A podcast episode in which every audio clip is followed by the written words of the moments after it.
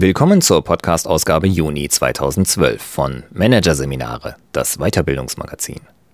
Die Engagementfalle mit Anlauf ins Abseits von Sascha Reimann. Zeit, Arbeit, Herzblut. Je mehr davon in ein Projekt, eine Idee investiert wurde, desto schwieriger wird es loszulassen.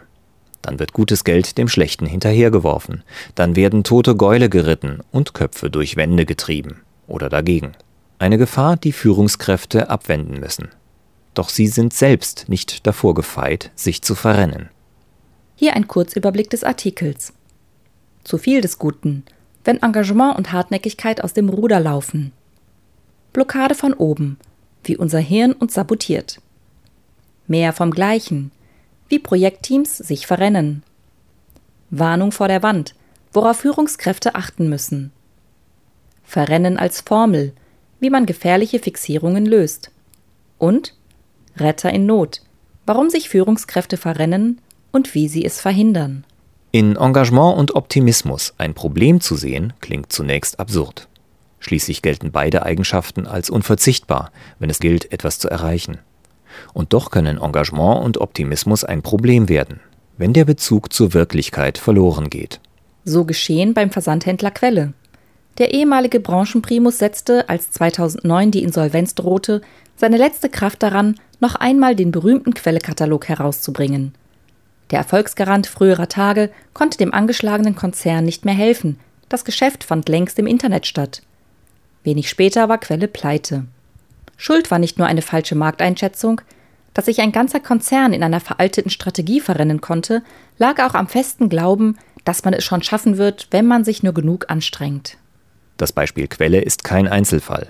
Vergleichbare Prozesse spielen sich täglich ab, im Großen wie im Kleinen. In einer Berufswelt, in der es nicht allein ums Geldverdienen geht, sondern Arbeit immer auch Lifestyle und Selbstverwirklichung bedeutet, sind Engagement und der Glaube an die eigene Leistungsfähigkeit Motor und Credo zugleich. Je mehr Herzblut in die eigene Arbeit gelegt wird, je mehr das Selbstverständnis daran hängt, etwas mitzugestalten, umso größer ist die Gefahr, sich zu verrennen.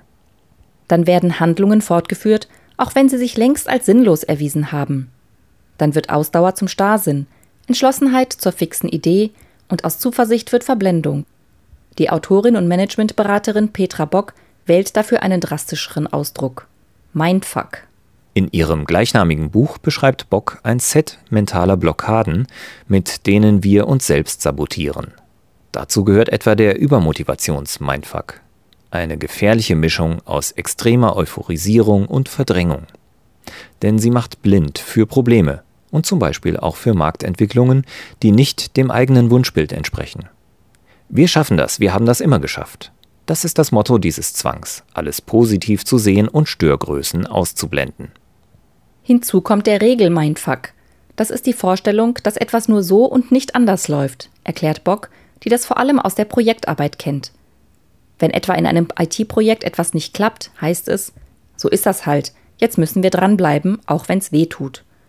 Dass die neue Software vielleicht fehlerhaft ist oder den Anforderungen nicht genügt, wird in so einem Fall oft verdrängt, denn die Regel besagt, dass IT-Projekte nie rund laufen. Preußisch nennt das Bock dieses jetzt erst recht, mit dem der einmal eingeschlagene Weg immer weiter verfolgt wird, auch wenn es Opfer kostet. Oft wird das mit steigendem Druck der Projektleitung begleitet einem weiteren Mindfuck, zu dem umso eher gegriffen wird, je aussichtsloser die Lage erscheint. Günter Thoma, Geschäftsführer der Projektberatung Step Process Management in Darmstadt, sieht dahinter ein typisches Verhaltensmuster, an dem viele Projekte scheitern. Wenn man mit einer Strategie nicht weiterkommt, werden in der Regel die Anstrengungen verstärkt. Aber die Strategie bleibt häufig unverändert. Stattdessen wird mehr vom Gleichen gemacht, erklärt Thoma. Mehr Engagement, Neue Fristen, mehr Ressourcen sollen das Projekt wieder in Fahrt bringen. Nötig wäre aber, das Gesamtgefüge zu reflektieren und grundsätzliche Dinge wie die Rahmenbedingungen, die Ziele oder die Konstellationen im Team zu hinterfragen, so Thoma. Doch das findet häufig nicht statt. Ursache ist ein psychologisches Bedürfnis, einen bereits betriebenen Aufwand zu rechtfertigen, indem wir weitermachen. Wir tun das, um unser positives Selbstbild nicht zu gefährden, erklärt Psychologin Lebeck, systematischer Coach und Managementtrainerin. Denn ein Umlenken würde bedeuten, einen Irrtum einzugestehen, den man unter Umständen schon sehr lange nachgehangen hat. Eine Erkenntnis, die am Selbstverständnis nagt und kognitive Dissonanz erzeugt, und die wird deshalb gerne ausblenden. Das führt zu etwas, das Psychologen als Entrapment bezeichnen. Eine selbstgebaute Falle, aus der die so Gefangenen nur schwer wieder herauskommen. Je mehr wir investiert, erduldet, geleistet haben, desto eher wollen wir, dass sich die Bemühungen auszahlen, erklärt Lebeck. Wir erhöhen daher unser Engagement sogar eher noch, als es neu auszurichten. Spieler handeln so, wenn sie immer höhere Beträge setzen, um verlorenes Geld zurückzugewinnen. Auch aus dem Aktienhandel ist das Verhalten bekannt, ebenso aus schwierigen persönlichen Beziehungen. Ein hartnäckiges, vielleicht sogar selbstzerstörerisches Festhalten an Entscheidungen und Handlungen, die nicht sinnlos gewesen sein dürfen. Dieses Entrapment ist der Grund, warum weiterhin Geld in Projekte investiert wird, in dem Aufwand und Ertrag in keinem Verhältnis mehr stehen. David Schell, Seniorberater von der Parameter Projektberatung in Erding, hat das in einem großen IT-Projekt in der Versicherungsbranche erlebt. Die Auftraggeber wollten ein System, das sämtliche Geschäftsprozesse unterstützt, erklärt der Projektberater. Ein Mammutprojekt, mit dem sich höchste Hoffnungen verbanden und für das keine Investitionen gescheut wurden und das sich schnell als undurchführbar erwies. Aber eine kritische Analyse wurde von den Auftraggebern aus dem Vorstand nicht zur Kenntnis genommen, berichtet Shell. So dürfen Sie nicht denken, hieß es dann. Statt den Auftrag zu überdenken, wurden Projektleiter ausgetauscht, immer neue Dienstleister hinzugezogen, immer mehr Geld verbrannt. 30 Millionen Euro wurden in mehreren Jahren in den Sand gesetzt. Dabei hätte es reichlich Gelegenheit gegeben, rechtzeitig umzulenken, berichtet Shell. Denn Warnsignale, dass etwas nicht stimmt, gibt es meist schon lange, bevor ein Projekt wirklich scheitert. Meilensteine werden gerissen, Tests versiebt, Fristen verlängert. Hinzu kommen zahllose Überstunden, andere Projekte werden vernachlässigt. Wichtigstes Warnsignal ist jedoch die Stimmung im Team. Denn die ist schlecht, wenn es nicht gut läuft, weiß Shell aus Erfahrung. Für den Projektberater Thoma ist es daher wichtig, Einzelgespräche mit allen Projektbeteiligten zu führen. Denn nur so lassen sich die Stimmungen und nicht geäußerte Kritik in Erfahrung bringen. Wichtig ist auch, die Dominanzstrukturen im Team kennenzulernen, denn oft sind es einzelne Personen, die durchsetzen, dass Maßnahmen fortgeführt werden, obwohl sie sich als falsch herausgestellt haben. Das kann dazu führen, dass Warnsignale aus dem Team unterdrückt werden und abweichende Meinungen gar nicht mehr geäußert werden. Einseitigkeit ist jedoch Gift für Teams, sagt Egon Endres, Präsident der Katholischen Stiftungsfachhochschule in München. Der Professor für Sozialwissenschaften beobachtet jedoch in vielen Projektteams einen Mangel an Diversität. Viele Teams sind sehr homogen und haben damit eine eingeschränkte Fähigkeit, sich selbst zu korrigieren, so Endres. In bestimmten Situationen sind Teams sogar besonders hartnäckig und kritikresistent. Experimente belegen, dass die Entrapment-Gefahr bei den Gruppen am höchsten ist, die ihr Projekt selbst initiiert haben und die eine hohe Gruppenidentifikation aufweisen. Motivation und Zusammenhalt sind dann so hoch, dass sich die Mitglieder gegenseitig bestärken, immer weiterzumachen. Hier steuernd einzugreifen, ist die Aufgabe von Führungskräften. Dafür müssen sie wissen, was genau zu Entrapment führt. Um das zu erklären, greift Susanne Lebeck auf das bekannte Risikowahlmodell des Motivationspsychologen Jack Atkinson zurück. Ausdauerndes Verhalten lässt sich demnach mit einer Formel beschreiben. Erwartung mal Wert. Je höher das Produkt, desto höher die Gefahr, sich an einmal begonnenen Handlungen festzubeißen. Der erste Faktor betrifft die Erfolgswahrscheinlichkeit, erklärt Lebeck. Je eher man erwartet, dass man ein Ziel erreichen kann, desto eher bleibt man dabei. Der zweite Faktor betrifft die emotionale Bedeutung, die man der Zielerreichung zumisst. Wird man glücklich sein, stolz und erleichtert? Wie viel Anerkennung werden Kollegen oder der Chef zollen? Oder wird man sich schämen oder geringschätzen, falls das Ziel nicht erreicht wird? Je stärker die positiven oder negativen Emotionen sind, die man mit dem Handlungsausgang verbindet, desto hartnäckiger wird eine Person an einem Vorhaben festhalten, sagt Lebeck. Optimismus und Wertzuschreibung können also den Blick auf die Realität gründlich vernebeln. Das gilt umso mehr, weil Menschen zu übertriebenen Beurteilungen neigen.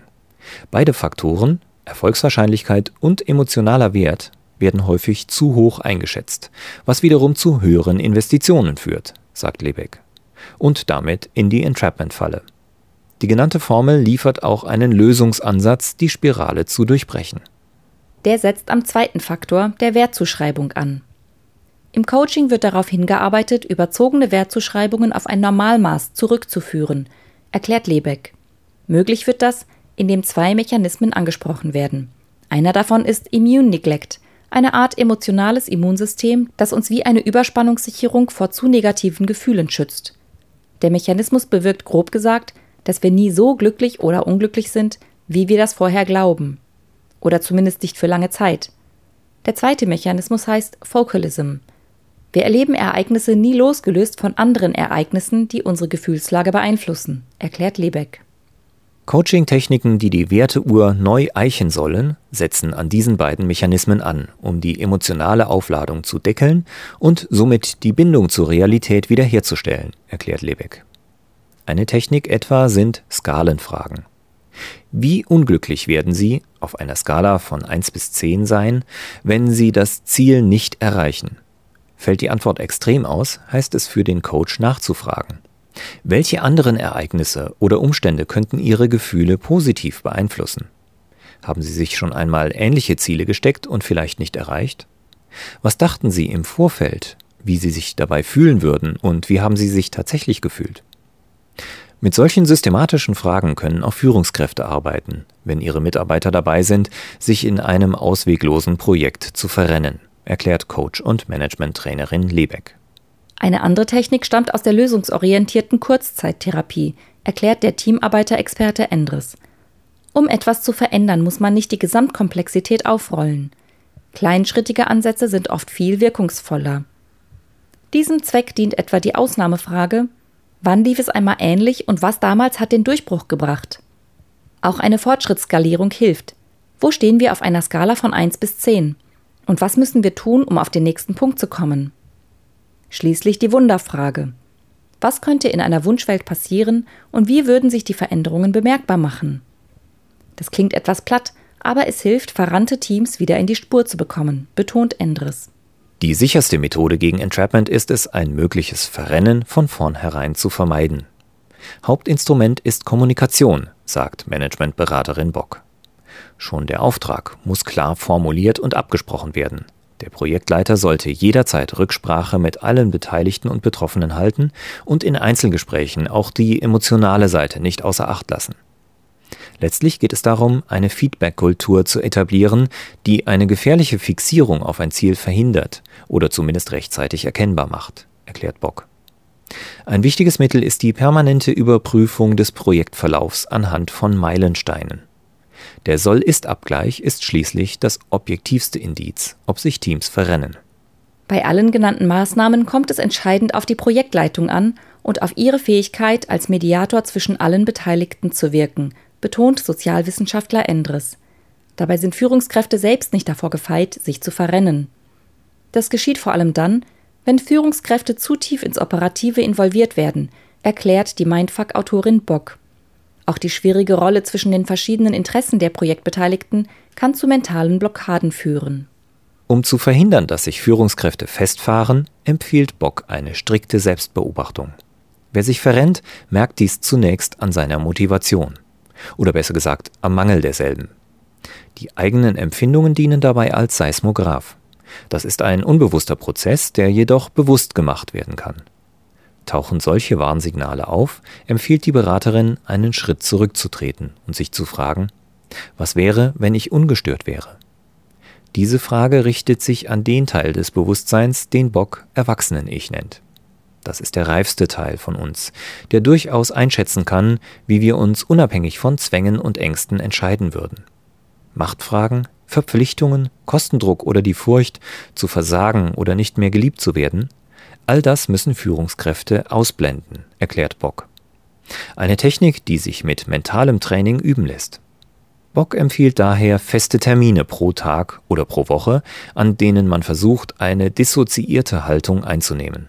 Also nicht drin zu sein, sondern eine quasi objektive Haltung einzunehmen.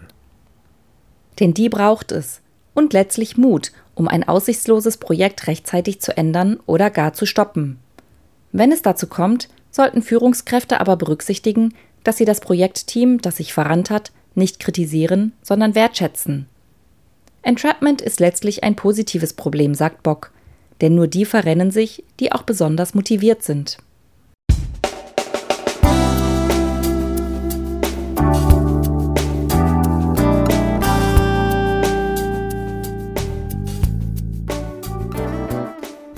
Sie hörten den Artikel Die Engagementfalle mit Anlauf ins Abseits von Sascha Reimann aus der Ausgabe Juni 2012 von Managerseminare, produziert von Voiceletter. Weitere Podcasts aus der aktuellen Ausgabe behandeln die Themen Keynote Speaker, Faszination einkaufen und Perspektivwechsel lernen. Denken hilft. Weitere interessante Inhalte finden Sie auf der Homepage unter managerseminare.de und im Newsblog unter managerseminare.de/blog.